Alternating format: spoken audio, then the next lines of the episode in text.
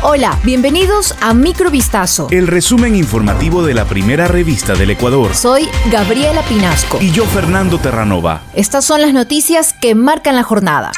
A partir de mañana, 2 de diciembre, se elimina el subsidio al diésel con el sector camaronero, específicamente para las fincas de más de 30 hectáreas productivas. Así lo anunció el presidente de la República, Guillermo Lazo, a través de un comunicado en el que detalla que los nuevos precios del diésel para ese sector serán definidos por cada actor de la cadena de comercialización, según las condiciones del mercado más impuestos aplicables. Según él, esta decisión es responsable y tiene un enfoque social.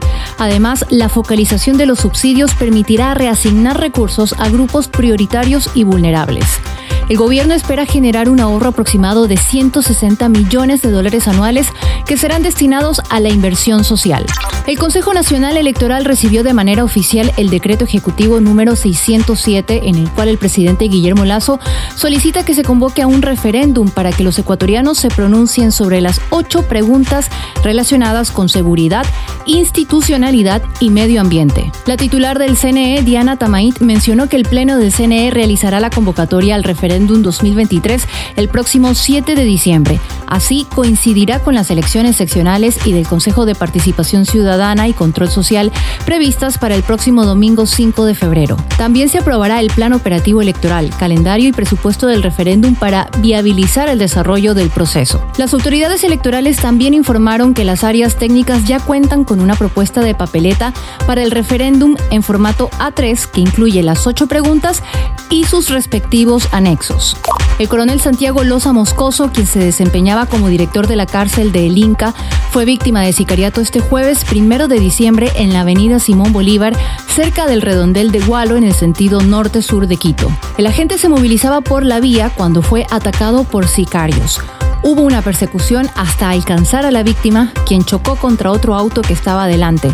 Un tercer chofer alertó de lo ocurrido al ECU 911. La policía escribió en su cuenta de Twitter que ha desplegado a sus unidades investigativas y de inteligencia para determinar la causa del hecho y dar con los responsables. Por su parte, el Servicio Nacional de Atención a Personas Privadas de la Libertad expresó sus condolencias a la familia de la víctima y repudió este hecho cobarde que ocurre justamente en medio del proceso de transformación del sistema penitenciario emprendido por el gobierno hace algunas semanas.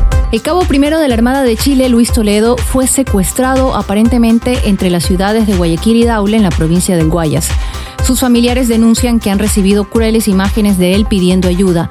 Los delincuentes estarían exigiendo 100 mil dólares por su liberación. El uniformado se encontraba desde hace 11 meses en Ecuador, pues se había trasladado para casarse con una ciudadana de este país. De hecho, la Armada de Chile informó en un comunicado que Luis hizo uso de un permiso especial por dos años sin goce de remuneración. Su esposa, María Verónica Huartatanga, presentó la denuncia el pasado 30 de noviembre por delito de secuestro extorsivo en la unidad fiscal de La Aurora en el Cantón Daule. Diversos medios chilenos han replicado la versión preliminar de la mujer, en la cual narra que la noche del 29 de noviembre se dio cuenta de que su pareja no había llegado a la casa. Marcó a su celular pero estaba apagado. Pasadas las cero horas recibió mensajes de los captores pidiendo dinero.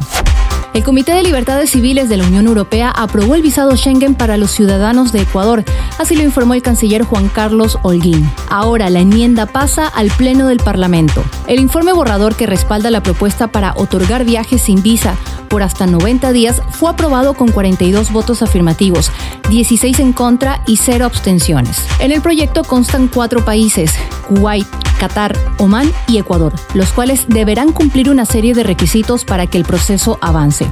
Los eurodiputados señalan que Ecuador ha demostrado consistentemente su compromiso con el respeto de los derechos humanos, pero se necesita más trabajo sobre las condiciones carcelarias, los derechos de las mujeres y los derechos de los pueblos indígenas y refugiados, entre otras cosas.